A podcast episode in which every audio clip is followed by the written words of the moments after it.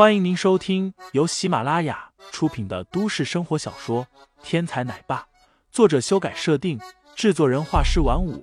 感兴趣的听众老爷们，赏个三连，点亮我的关注，点亮你的夜空。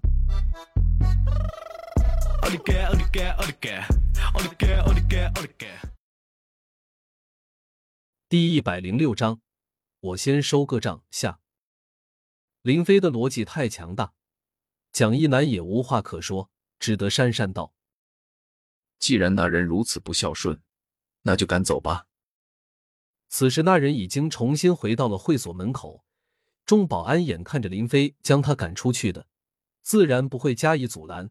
哪知道蒋一南此时又说：“那就赶走吧。”几名保安生怕蒋一南追究他们刚刚没有及时救援那人的责任，此时立刻积极行动起来。四五个人一起上。连踢带打的将那人又赶了出去。这一次是蒋一南发话，那人是彻底进不来了。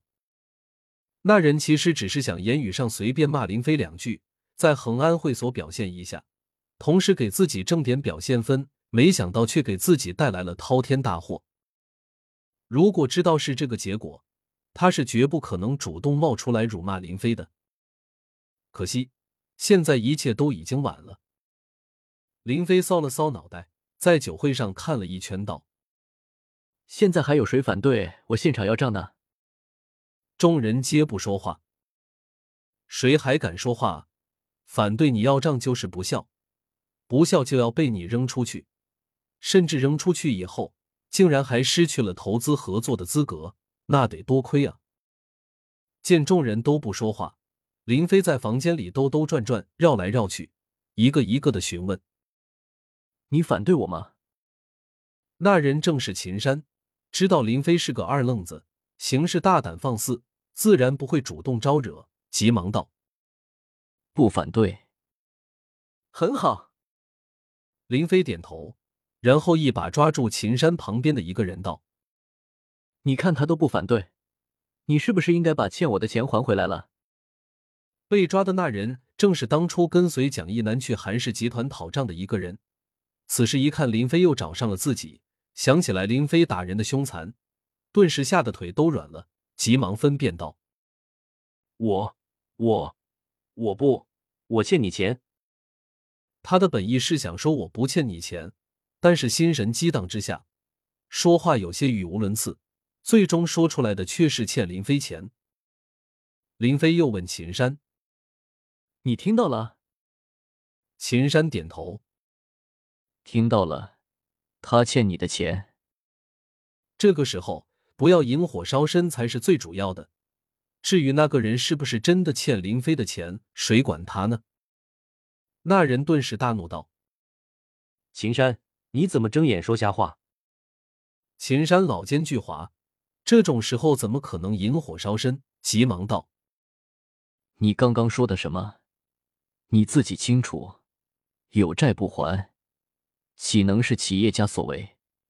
你这种人简直不配参与南湘子集团的投资，林先生，我支持你将这种害群之马请出去。林飞顿时一喜，道：“我最喜欢响应群众呼声了。”那人顿时大惊：“林先生，我错了，我还钱，我还钱。”林飞笑道：“早这么说，不就没事了？”咱们之间你还欠我一个亿，要不今晚还了吧？那人还以为林飞会像上次那样，每个人讨个一两千万就算了，哪知道林飞突然狮子大开口，直接张嘴就是一个亿。张嘴想要否认，忽然林飞低下头来，低声道：“想想武昌楚，我相信你不会再做错误的选择。”那人心中一惊。想起武昌楚在重症监护室里痛苦的样子，顿时感觉全身发紧，似乎皮肤下面有虫子要钻出来一样，心中顿时有些萎了。钱再重要，也不及生命重要。那人立刻高声道：“我证明林飞先生有一亿欠款在我的账目上没有归还，我公司愿意在资格认证上换掉林飞的一亿元欠款。”林飞点头。孺子可教也。蒋一南微微皱眉，没想到就这么被林飞弄到了一个亿。如果继续这样下去，林飞恐怕真的能凑够十个亿吧。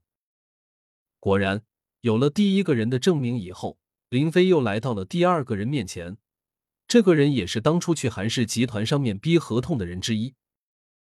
林飞这个人记忆力极其优秀，虽然这些人未必记得住林飞，但是林飞已经将当时现场出现的所有人都记忆在了心里，所以他找人从不犯错。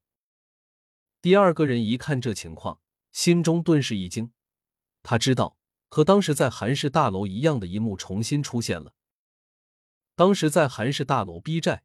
林飞就是暴击打人，逼着大家掏钱给他。现在他虽然没有打人，但是看到之前那人离去的背影，没有人再敢有所反抗。